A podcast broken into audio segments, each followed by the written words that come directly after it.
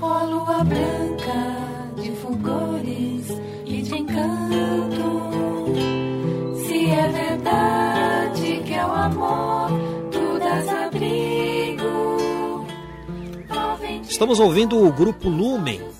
É um grupo do grande ABC que segue a mesma linha dos trovadores urbanos.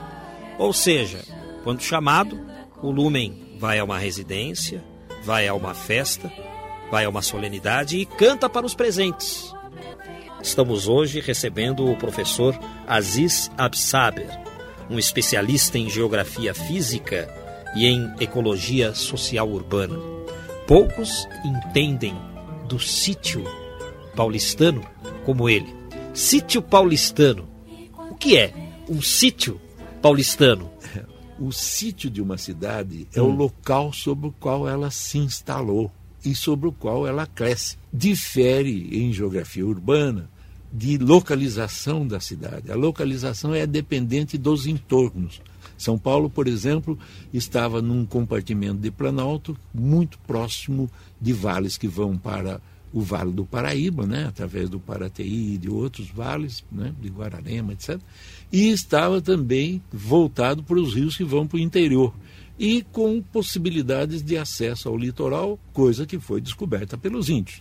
Os índios da, do Planalto, no, nos períodos de muito frio, eles desciam a serra através do, do, da, da, da pequena garganta suspensa que é a de Paranapiacaba, para estar num lugar mais cálido e ao mesmo tempo pescar e trazer alimentos para cima, não é? Ah, Já que eles tinham outras formas de coleta e, e- e de caça na, na região de São Paulo propriamente dita. O senhor consegue ver no sítio urbano de hoje resquícios daquele sítio jesuítico de 1554? eu consigo ver isso através das ladeiras e dos pontos chaves do sítio tradicional de São Paulo, que é o histórico. Né? Antes, porém, é preciso lembrar que, como era muito pequeno esse, esse sítio principal, esse centro da vila e depois cidade, muito mais tarde, ela ultrapassou Anhangabaú e entrou num, num sítio mais plano, enxuto, que é o da Praça da República e arredores, até Certo, perto das aí senhor já estações. falou.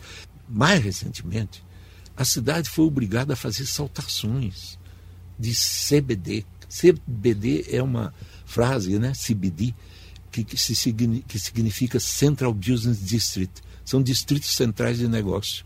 Então os americanos criam essa expressão para o lugar do centro principal da cidade, onde tem de tudo um pouco, né? Quando eu cheguei em São Paulo, o centro de São Paulo estava ainda na colina histórica e um pequeno trecho de outra banda até a Praça da República e Largo do Arocho.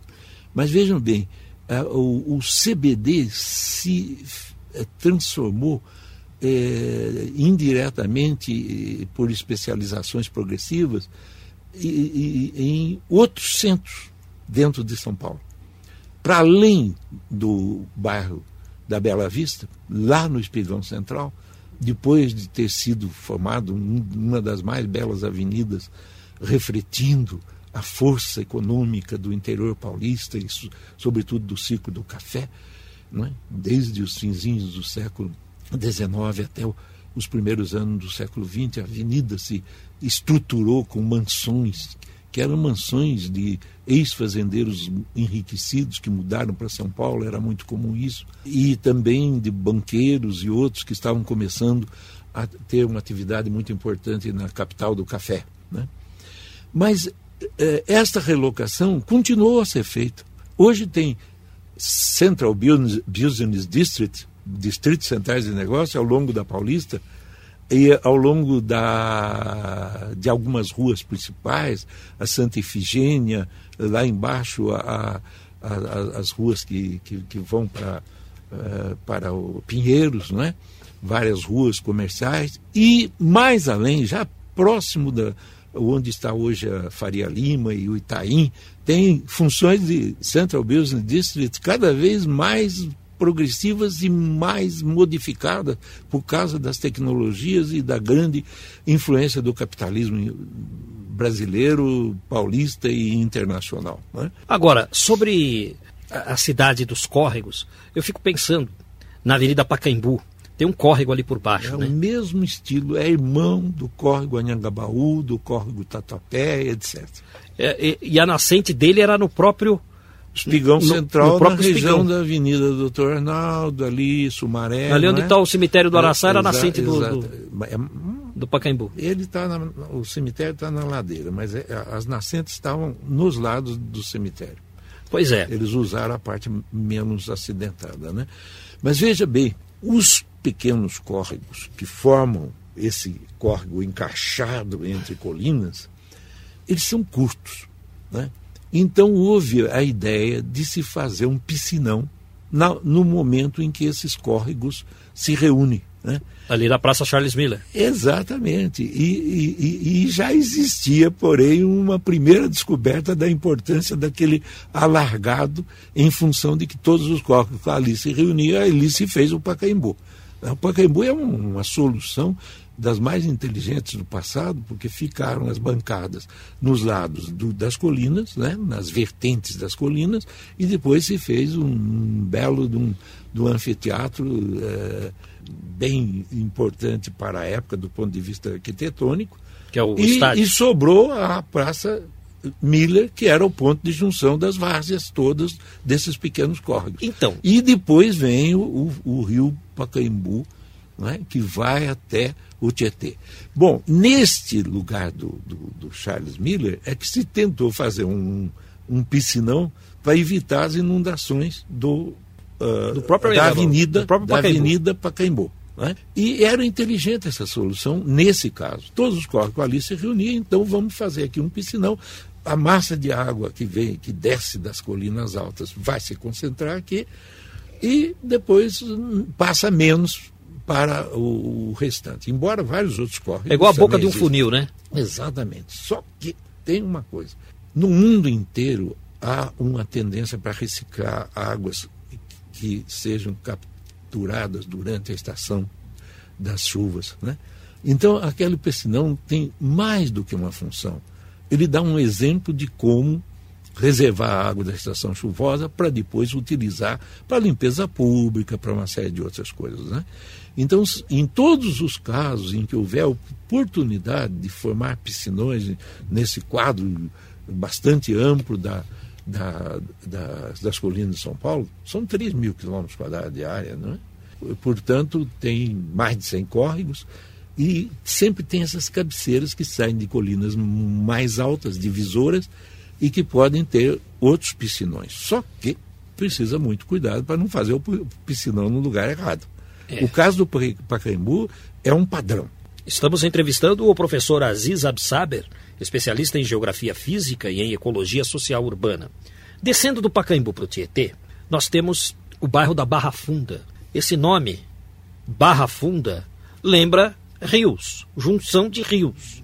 Daria para o senhor explicar? É isso mesmo? Porque eu sei que tem um nome de um jornal italiano que era Barra Fonda, e tem gente que associa o nome da Barra Funda à, à Barra Fonda dos italianos. Mas eu sei que Barra Funda também significa junção de rios. É isso? Durante um tempo imenso, a cidade de São Paulo só cresceu de colina em colina. Depois atingiu o espigão divisor. Depois eh, estabeleceu ah, bairros proletários nos terraços. E acontece que na região da Barra Funda, além de estar o ponto de confluência do Tietê com do Pacaembu com o Tietê, existia um riozinho que saía ali da Vila Buarque e que também engrossava as águas do Pacaembu.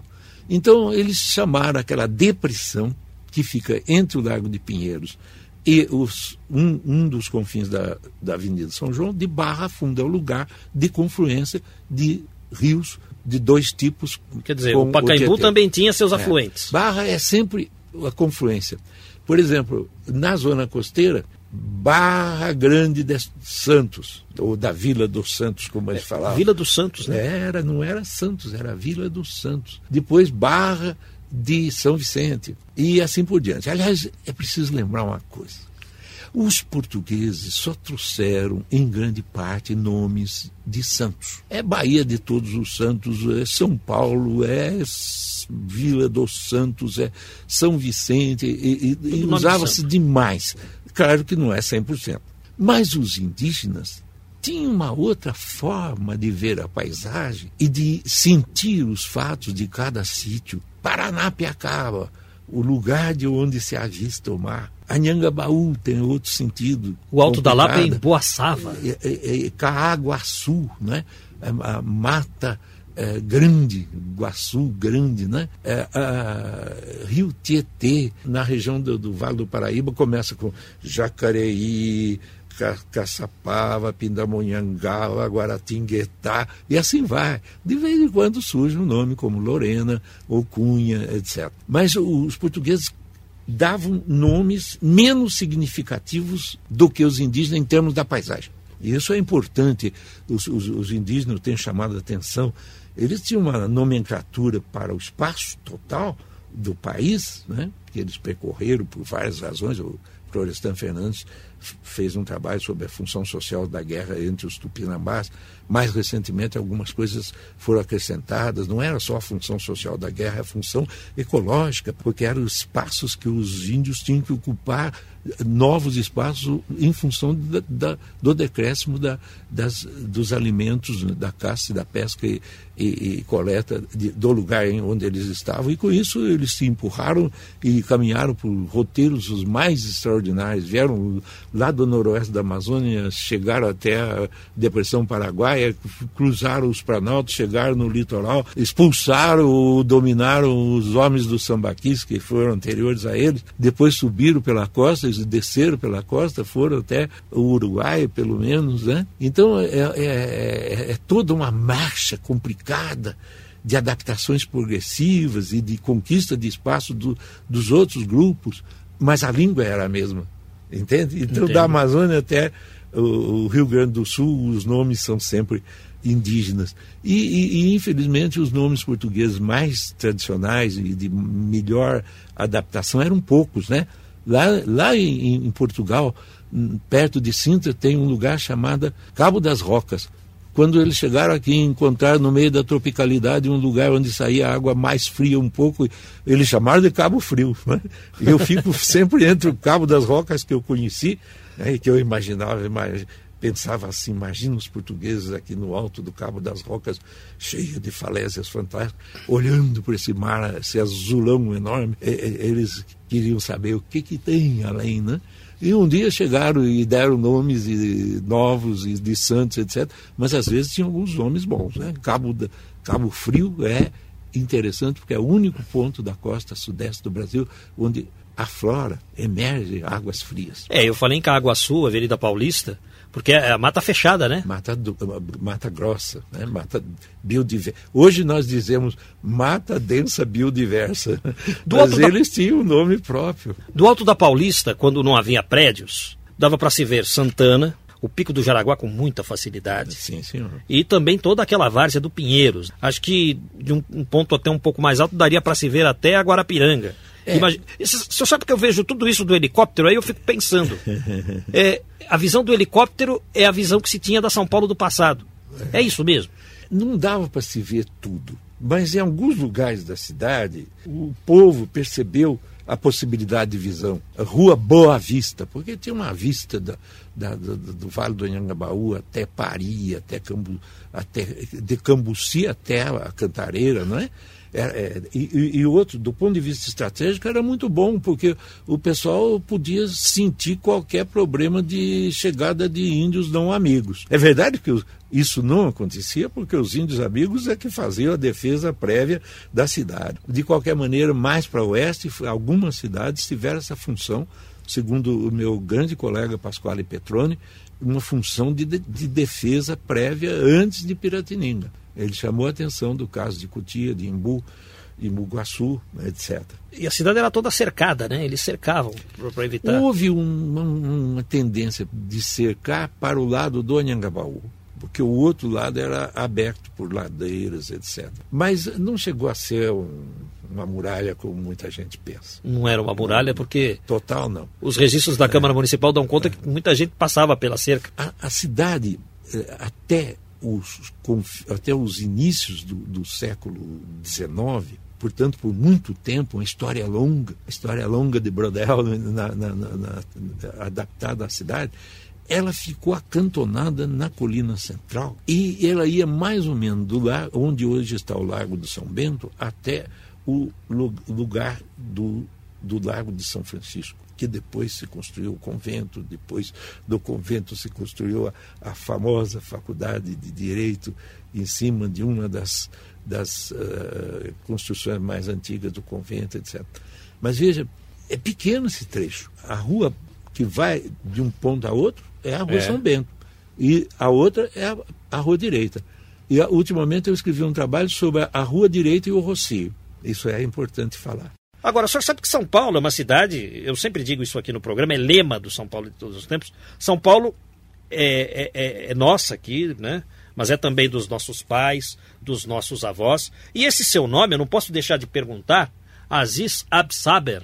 O senhor é filho de libaneses? É, meu pai era, libanês e minha mãe era brasileira, simples, de primeiras letras, lá da região de Lagoinha, São Luís do Paraitinga, São Pedro de Catuçaba, etc. né? O senhor nasceu em São Luís do Paraitinga? Isso, fiquei seis anos lá, depois mudei para Caçapava, fiz o colégio em Taubaté e Caçapava e em 39, 40 eu vim para fazer o vestibular aqui na, na Universidade de São Paulo, recém-fundada, né? fundada em 34, eu em, em 39 eu estava aqui para fazer o vestibular, fui morar numa pensão da Alameda Grete e depois a minha família não queria que eu ficasse só aqui e se mudou para cá com grandes dificuldades, sofrendo horrores, né? no pe- período da Grande Guerra, Segunda Grande Guerra, e nós somos tivemos um itinerário muito sofrido nessa cidade. Apesar disso, essa cidade, como eu digo às vezes, e muita gente não gosta, ela tem visgo. Eu, eu não saberia morar em nenhuma outra cidade, mesmo com toda a complexidade da circulação, toda a complexidade do capitalismo selvagem, todos os problemas de desemprego, todos os problemas de administração, que às vezes não são exatamente aqueles que eu gostaria que fossem. Eu adoro essa cidade, né? E vivo num dos arredores dela e espero chegar até os últimos dias da minha vida na região metropolitana de São Qual o Paulo. seu bairro? É, eu moro um pouquinho em Cutia, um pouquinho antes da Granja Viana. Certo. Uma chacrinha me fez viver 20 anos mais por causa da O saúde. senhor está bem localizado, né? Porque está num lugar sossegado mas- e não está longe É, aqui aí- da loucura. É, mas entraram muitos ricos depois. Aquilo lá eram chacrinhas que eram vendidas a preços passíveis de serem comprados por alguém que era professor da universidade. Mas vou lhe dizer, hoje Entraram é, muitos é complicado. Muitos ricos. Os Muitos ricos atrapalham? Eles não atrapalham, é que não tem contato com a gente, sabe? São muito Contato individualistas. Social, etc. Tem, tem vários problemas. Mas agora está entrando muitos condomínios de classe média bem alta ou pequena burguesia.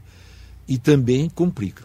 Por volta de 1560, professor Aziz Absaber, aconteceu alguma coisa aqui no Burgo paulistano, porque os jesuítas levaram para além do Caaguaçu, ou seja, além da, da Avenida Paulista de hoje, um grupo de índios já catequizados e lá construíram um aldeamento. Ali surgiu Pinheiros, 1560. Dizem que é um dos bairros mais antigos de São Paulo, ou o mais antigo. Parece que o senhor não concorda com isso, né? O senhor tem uma ideia aí diferente, que é outro bairro mais antigo de São Paulo. Depois o senhor me diz qual é esse bairro. Mas aí surgiu Pinheiros, e eles chamavam de Pinheiros porque tinha araucárias lá. Agora, isso é lenda? Ou havia? uh, O, o sítio urbano, como o senhor explicou, permitia o surgimento de araucárias naquela região? Bom, é muito importante isso que você está perguntando, porque permite dizer como é que era a vegetação que cobria as colinas e qual a vegetação bastante mais complexa que entrava pelas grandes várzeas. Hoje a gente chama isso de ecossistemas. Né? O ecossistema predominante na região de São Paulo, por 80% do espaço, é, ou um pouco mais, era de florestas biodiversas densas. Só que em função desse clima tropical de altitude, né, em que o povo, outrora, até chamava de mata fria, porque estava em região mais alta do que aquelas matas lá do, da zona costeira, da base da Serra do Mar, etc. Só que existia a possibilidade de um remanescente de araucárias, de um período em que as araucárias se estenderam mais, numa época um pouco mais fria, que aconteceu na história ecológica e climática do Brasil, Sudeste e Sul. E as araucárias que os uh, jesuítas encontraram e os, naturalistas viram eram emergentes. Todo o espigão da Avenida Paulista tinha araucárias emergentes. E elas desciam para o lado do Cambuci e para o lado de Pinheiros. Daí o nome Pinheiros, por causa de, das araucárias. Mas elas não estavam só lá. Né? A partir das janelas do solar da Marquesa, ali no centro de São Paulo, olhando para leste, e sudoeste e nordeste e norte, tinha-se uma visão muito ampla, porque o vale do Tamanduateí é assimétrico, caem umas ladeiras fortes para ele e depois tem o terraço do gasômetro, e do Brás, depois a, a, rampa do Belenzinho, depois o Belém, etc. Né? Então tinha uma vista extraordinária, inclusive que, em que alguns autores, historiadores, dizem que era uma maneira de ter uma visão ampla em termos de, de defesa. Como a cidade estava cantonada no alto da colina do pátio do colégio e arredores, é, a visão que eles tinham de leste era importante. A chegada até outros pontos da cidade sempre dependeram de passagens sofridas de rios. Do rio Anhangabaú para chegar em Santa Efigênia, do rio Tietê para chegar em Santana, de, de, de Pinheiros para chegar no Butantã. E existiam colônias indígenas ou, ou tribos indígenas no rio, no baixo Tamanduateí, e existia na aldeinha, onde, lá em Carapicuíba, que, que depois os os jesuítas rearranjaram, formando um larguinho, uma igreja, etc. Por muito tempo foi um, um, um rearranjo de uma antiga aldeia indígena. E em outros lugares eles também conseguiram fazer a transposição de grupos que estavam em lugares desfavoráveis para certos setores que eles consideravam mais favoráveis inclusive até como trabalhadores é, de fazendas. Ali em Pinheiros, por exemplo, na margem esquerda do Rio Antigo, é, vocês têm uma casa jesuítica eh, que é uma casa bandeirista, né, da época jesuítico-bandeirística, como Butantã, alguns né? arquitetos falam, no Butantã, mas é um setor próximo da, da ponte da cidade universitária, à, à direita, não é? E que tem um rock terrace. Isso, e, e, trocado em miúdo, é um terraço rochoso um pouco mais alto do que a várzea, e logo próximo disso se construiu... Rock terra? Rock terrace. Oh, tem os terraços terrace. fluviais, né? são os fio terrace, tem os strat que eu não vou explicar, e tem os rock terrace, que é do meio de uma planície. Bonito, hein? um, um, um uma coisinha ligeiramente mais alta, mas que foi muito bem aproveitado para fazer ali a sede de uma fazenda, não é? Então é. havia de fato araucárias em Pinheiros. Em, em, em Pinheiros, e no espigão da Avenida Paulista, emergindo das florestas densas do Caguaçu. Agora, as do Cambuci, né? Uh, ia até o Cambuci. Ia até o Cambuci por causa do tamanho do ATI. É, a visão do, das pessoas que, está, que chegaram até o, a janela da Casa da Marquesa possibilitou dizer que as primeiras araucárias que eles viram foram as de lá. As outras foram sendo percebidas mais tarde. Agora, o senhor não concorda então que Pinheiros é o bairro mais antigo de São Paulo, apesar dele ser de Olha, 1560? pelos mapas antigos, é. existiam três núcleos eh, iniciais eh, já durante o início da colonização, que era freguesia de eh, Santa Ifigênia, precisava se transpor em Agabaú, que tinha mata densa, era difícil para chegar lá, então tinha uma freguesiazinha lá. Como tem em muitas cidades, nos arredores de cidade, uma vila, uma vilazinha, né? A outra era a freguesia de Santana e provavelmente a freguesia de Pinheiros também, mas que estava num terraço, não na várzea. E a fazenda Butantã. E lá no alto do, do Murumbi tem a fazenda grande, que é um pouco mais recente, e que também teve uma igreja muito interessante que estava em ruínas. Depois, um grande arquiteto fez um, uma camuflagem muito bem feita e reconstruiu a igreja a partir da base das ruínas, né? Muito bonito. E um dia eu cheguei lá com um grande professor português que visitou São Paulo e ele me perguntava: Aziz, estou vendo aqui nas taipas dessa capela que está taipas bem preservada aqui na base da capela que foi reconstruída, eu estou vendo alguma coisa do passado, grânulos de, de, de, de, de canga, de ferrífera que estão misturados com, com argilas e, e que foram imprensadas para se fazer a taipa. Né? Me diga uma coisa, a, a, isso que eu estou vendo me, me dá uma inspiração. Existe a palavra rocio aqui em São Paulo, aqui no estado de São Paulo, rocio. no Brasil, rocio. Não é rócio, não, rocio. Não, rocio. Aí eu disse, uh, professor, eu conheci um rocio nos arredores da cidadezinha de Igaratá. Só que essa cidade foi inundada por causa da represa de Santa Isabel e, a gente não tem mais a missão. Mas tem uma, um bairro do Rocio lá em Iguape. Depois do Valo Grande tem o Rocio. Isso me deu a possibilidade de estudar várias coisas.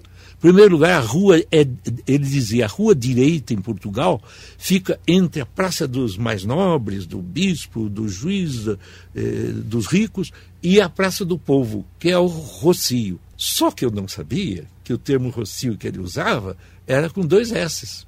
Porque Rocio com C em Portugal é orvalho. E Rocio com dois S é a praça onde paravam as paravam as tropas, os tropeiros, tinha umas casinhas, tinha um comérciozinho, etc. Né? E era importantíssima para a cidade, porque era de lá que se trazia o produto para a cidade. Aí eu comecei a imaginar né? Eu já conheci o caso de Iguape, que o Rocio era onde foi feito o Valo Grande, com uma valeta cabocla de um metro e meio para passar canoas para ir até o Baixo uh, Ribeira, mas quando se fez o Valo Grande, praticamente ele arrasou com o Rocio. E o Rocio ficou do outro lado do Valo Grande, bairro do Rocio. Três heranças, né? Rua direita, uma herança. É, Rocio de Igaratá, Rocio de... Aí eu comecei a perguntar para muitas pessoas, o nome Rocio existiu no Brasil, e, e, e Rua Direita, em São Paulo, a meu ver, tinha o mesmo significado da rua que o professor me falou. Era uma rua direta, sem ser totalmente reta, que ligava a zona dos nobres à zona onde paravam os cavalos, as tropas, os tropeiros e de onde vinham os mantimentos. Então eu fiz um trabalhinho chamado A Rua Direita e o Bairro do Rocio, e eu tenho grande prazer de que os políticos não cortaram o nome Rua Direita de São Paulo, porque eles já mudaram tudo, né? É. né? Lá no Ponte Pequena já é Praça da Armênia e outras coisas mais. E, e, e, e os termos antigos são importantíssimos, né? Rua Direita era a rua que ligava a praça principal do, do, do grupo mais importante do mundo urbano até alguma coisa que certamente funcionava como o Rocio. Mas, professor Aziz Absaber, pensando no tempo dos bandeirantes, o pessoal descia em canoas, né? Rio adentro. Agora, passando por Itu é um salto. Existe até uma cidade com esse nome, Salto. Como é que eles faziam ali? Eles não iam cair na cachoeira. Então eles tinham que descer, pegar a embarcação, passar para baixo da cachoeira. Estavam trabalhando tremendo, né? Como é que se dava isso, professor? Bom, em primeiro lugar, é preciso se lembrar que os rios eh, do Planalto que foram utilizados no século XVI eram todos rios pequenos, apesar de muito meandrados, etc. Mas o rio Tietê não serviu para a circulação dos bandeirantes.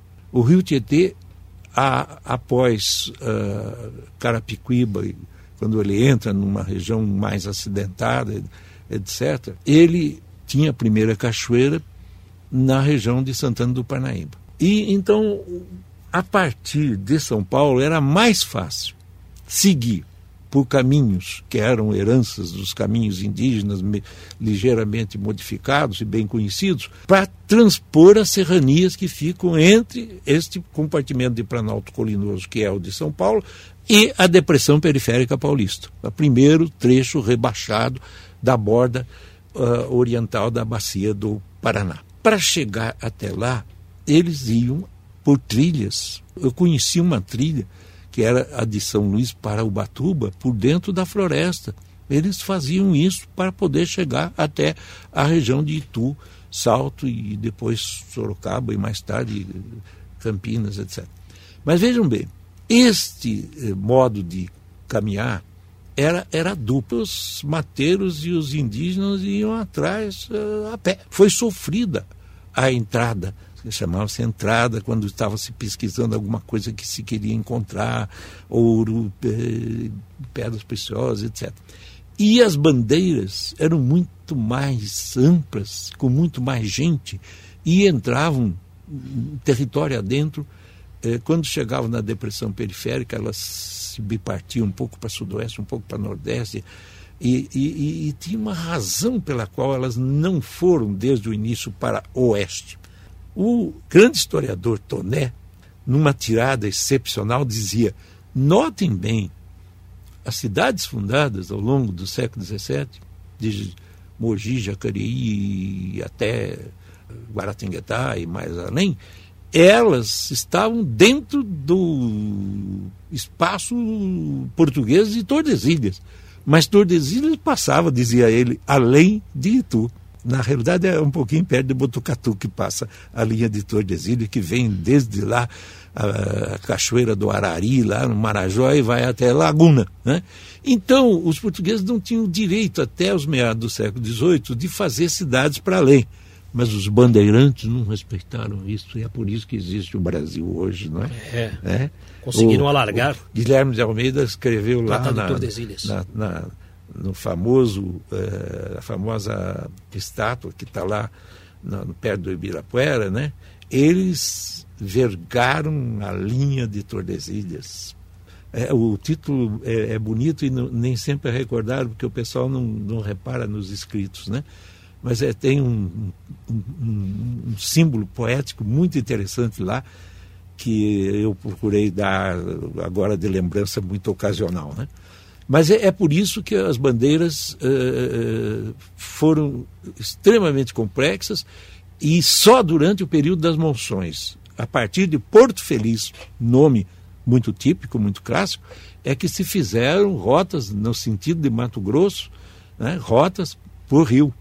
E aí então usavam uh, troncos roliços para fazer as canoas passarem da parte de cima das cachoeiras para a parte de, de jusante, não é?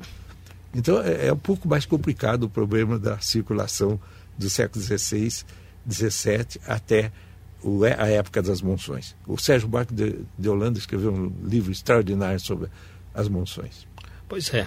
E aqui conosco está o professor Aziz Absaber, especialista em geografia física e em ecologia social, e o senhor fala dos nomes que os índios davam às regiões, que são muito mais interessantes que os nomes dados pelos portugueses. Não na há, maioria dos casos. Não há nenhuma dúvida, porque o índio, em função da sua vivência com a natureza, para caça, coleta, pesca, né? no litoral por outros motivos, em ponta de praia e pontões eh, rebaixados que saem da Serra do Mar, florestados. Ele teve que dar nomes adequados com o sítio de cada um desses lugares. Afinal, não existia mapas, né? Então o mapa ficava na cabeça. na cabeça. com os nomes. Então deram nome para as plantas, para as plantinhas, para as árvores de todos os tipos, para os rios, para os riachos, para os picos, né? Tem alguns picos que eles achavam parecido com qualquer coisa, como é o caso do Itatins, que eu não vou falar com o que, que eles diziam que era parecido, né? A Jureia e, e assim por diante. Ubatuba. Ubatuba é uma coisa fantástica, era o Yubatub, quer dizer, o, o porto canoeiro.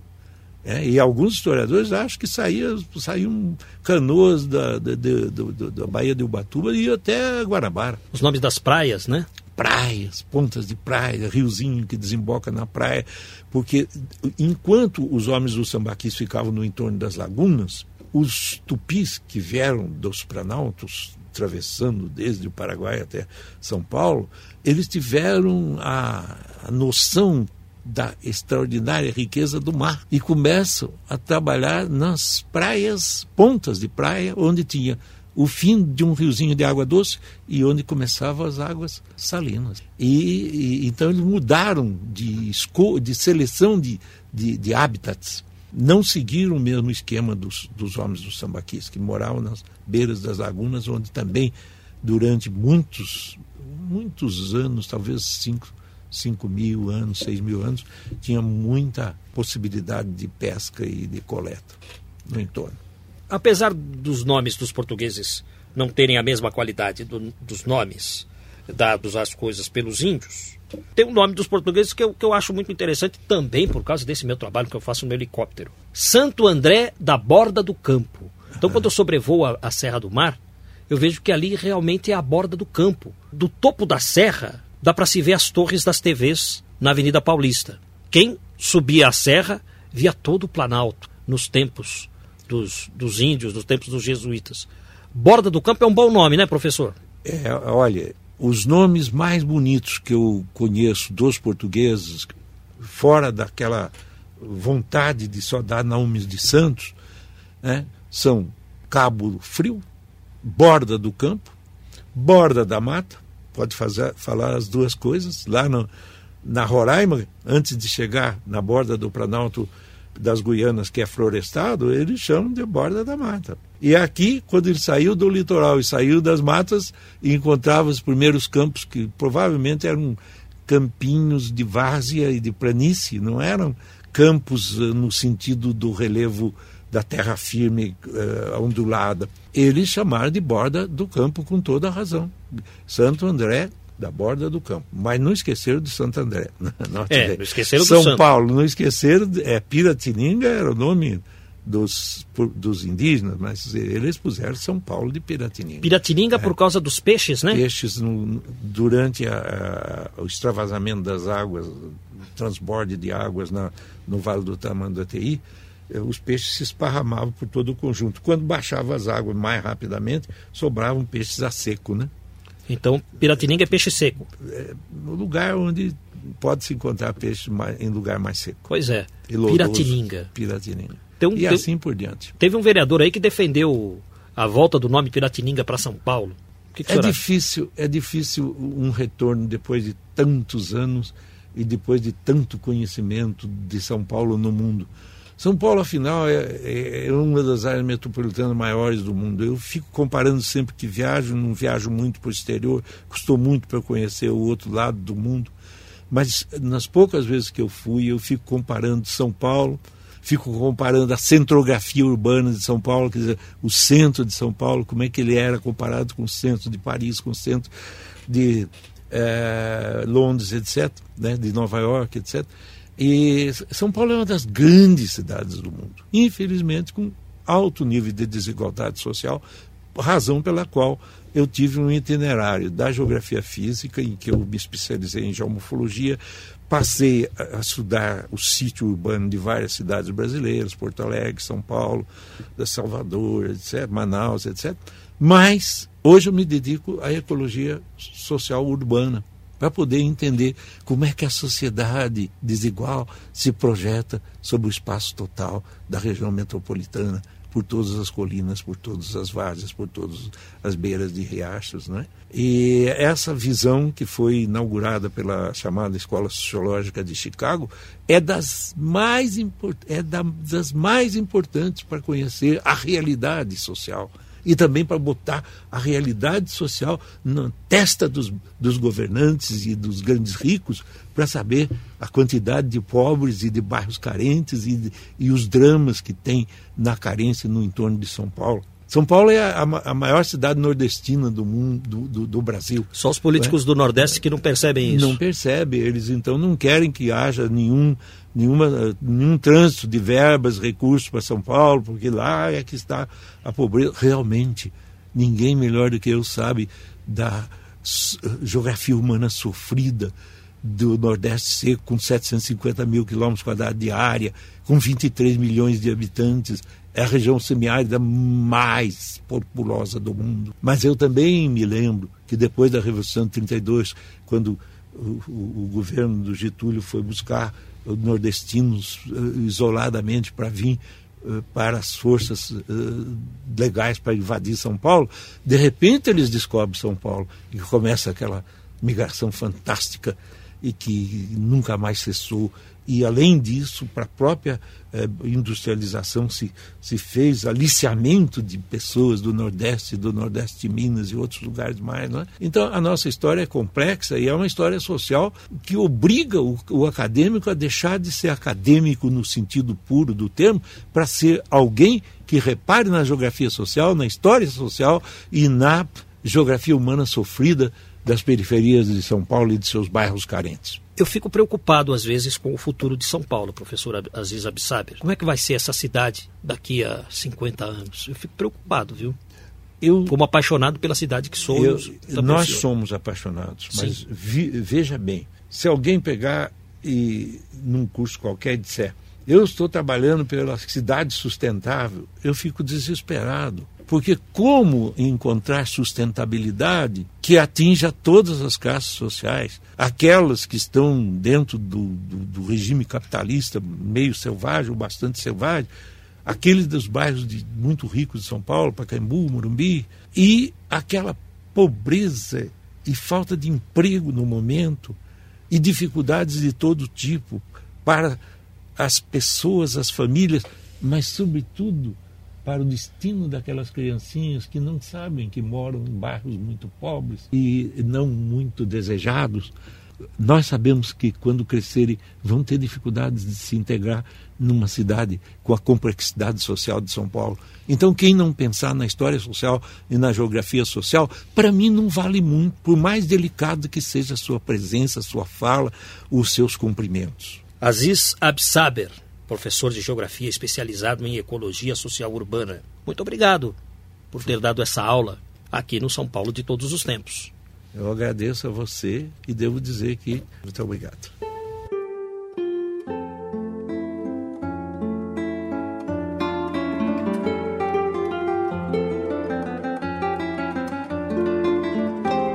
E o São Paulo de todos os tempos de hoje vai ficando por aqui.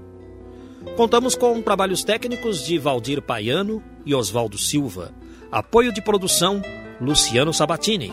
E o São Paulo de todos os tempos estará de volta na semana que vem. Até lá!